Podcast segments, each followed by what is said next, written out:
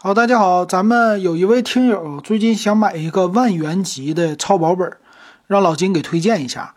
那么老金呢，在京东上发现了戴尔新出来一个叫 XPS 十三一个新款的笔记本，我就给他说一个这个。那推荐了两个，一个是呃 i 五的版本，一个是 i 七的。先说售价，i 五的是七千九百八十八，i 七的是八千九百八十八，差了一千块钱。那这个笔记本到底哪里好？那老金给大家说一说。那，先来看一下这个笔记本的外观。那在 XPS 系列呢，是戴尔家的算是比较好的一个系列了。呃，这个系列呢，主打的是轻薄啊，还有高端。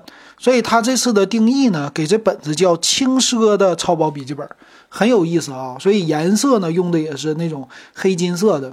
那整体的外观呢，它和苹果走的是另外一条路线。苹果是那种好看，或者说全金属，而且非常的简洁。但是戴尔呢，它做的是酷，酷的话呢，体现在这次它的整个的托盘的位置，就我们键盘下方，它用了非常像碳纤维这种的材质。但官方一会儿说它用的还是铝合金的，所以整个笔记本都是黑色的。呃，Windows 和 Mac 最大的区别，一个黑色，一个金色，呃，这两个的区别啊。那这个戴尔呢，这次主打的就是超薄，呃，官方说了，用的是铝合金全铝的一体成型的机身，然后也是通过了 EVO 的认证。那这次里边呢，它也升级了十一代。我看了一下他家的 XPS 系列啊，这个系列算是最入门级的了。它体现在哪里呢？用的是两款处理器，i5 和 i7 的十一代处理器。并且呢，它支持的是 EVO 认证，也就是内存做了升级。那 EVO 认证呢，最大的区别就是四二六六赫兹的一个这个内存啊，它用的最基本的是十六 G 的双通道，应该是，所以能发挥出来锐炬显卡的性能，并且这个机身的超薄体现在说一点一六公斤，不到呃不到两斤半。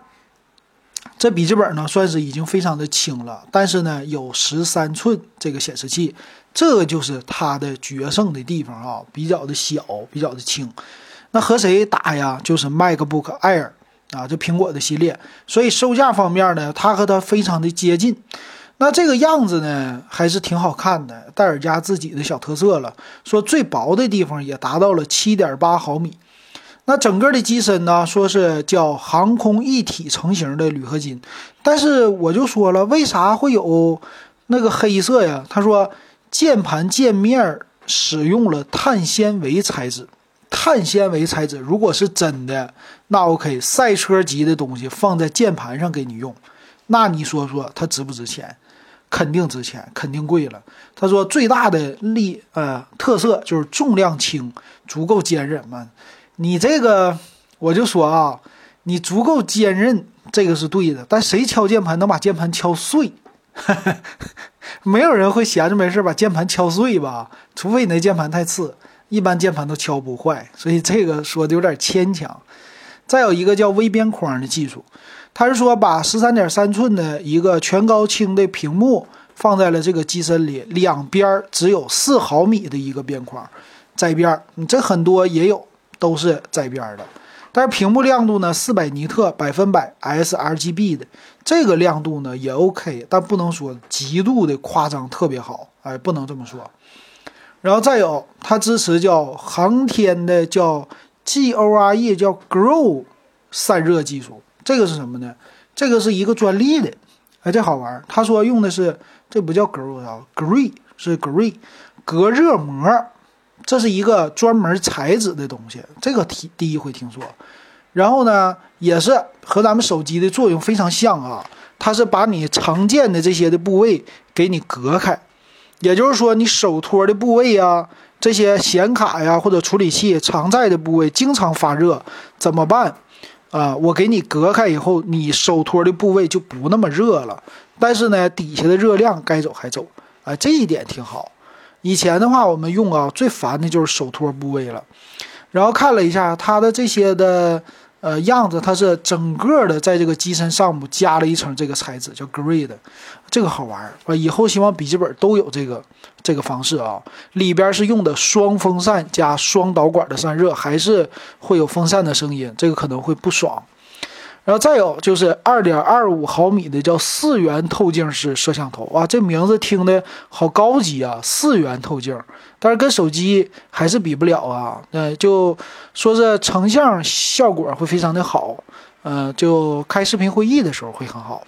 再有接口，接口方面呢，传统的 USB 没了，用的都是 Type C 的接口，呃，左边两个是雷电四，右边一个是 Type C 耳机接口和 SD 卡槽。那这一点呢，可能大家还是会不太舒服，为啥？需要用转接器，麻烦一点。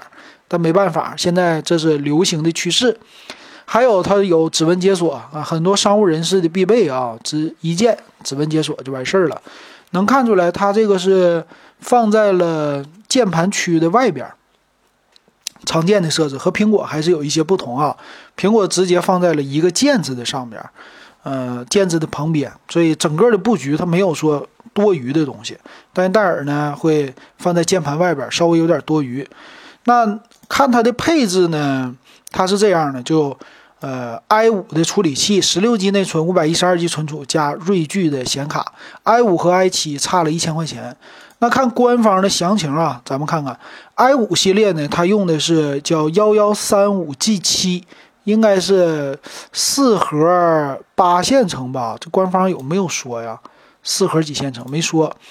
呃，预装的是 Win 十。锐炬的显卡，屏幕呢十三点三寸，呃，内存是十六 G，主板集成的，你不能扩展了。呃，它这个是四二六七兆赫兹 LPDDR4X，在笔记本内存里算是比较快的了，也可以说差不多最快的了吧。存储是 M 点二接口的五百一十二 G 的硬盘，呃，外边的颜色呢叫冰河银，搭配黑色。碳纤维掌托，哇，这听着高级啊！保修的话，它是两年的保修，哎，这挺不错，有上门然后键盘呢带背光，接口方面呢两个雷电四支持外接显示器和充电，一个 Type C USB 三点二的口，还有一个耳机接口。那完了，真的完了啊！咱们必须得扩展。然后它的机身的厚度，它有长宽高，厚度是一百九十九毫米，也就是。最厚的地方两毫米吧，啊，还有重量一点一六千克，嗯，挺不错啊。然后再有就是摄像头，摄像头是七二零 P 三十帧的，立体声扬声器是两个，两个每一个两瓦，说是有专业调音，但是这个瓦数低，你也不能指望它听歌多么的厉害。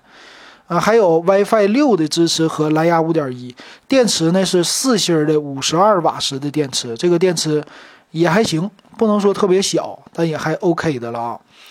那 i 七、i 五这两个版本差一千块钱，在官网上还可以选配一个叫微边框触摸显示屏，触摸显示屏再加一千块钱，这就是它可定制的地方了。总体看来呢，售价就咱们听友要是买一万块钱的基础之上，呃，花八九九九再加一千块钱买个带触摸的。